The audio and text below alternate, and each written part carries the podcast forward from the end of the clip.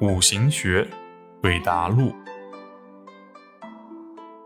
男生问老师：“我看到很多的书中常提到太岁，说太岁是君王，不能犯太岁，否则很凶。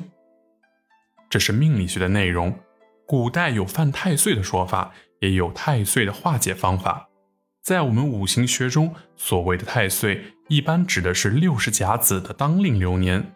在九大行星中。”木星的体积最大，对地球的影响也是最深远的。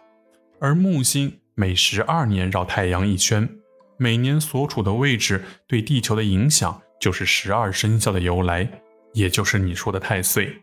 这一年如果时间局中和这种力量对抗，也就是犯太岁，在这个方向动土，也就是太岁头上动土。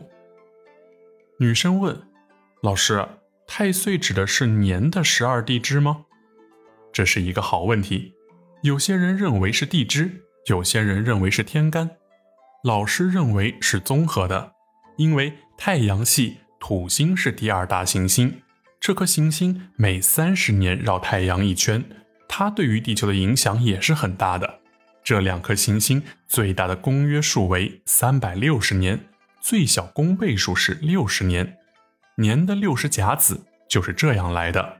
老师个人认为。所谓太岁是由木星和土星交汇共同形成的。我们现在的研究主要是太阳、地球、月亮之间的关系，但是到了大的循环中，就要考虑木星和土星的作用力了。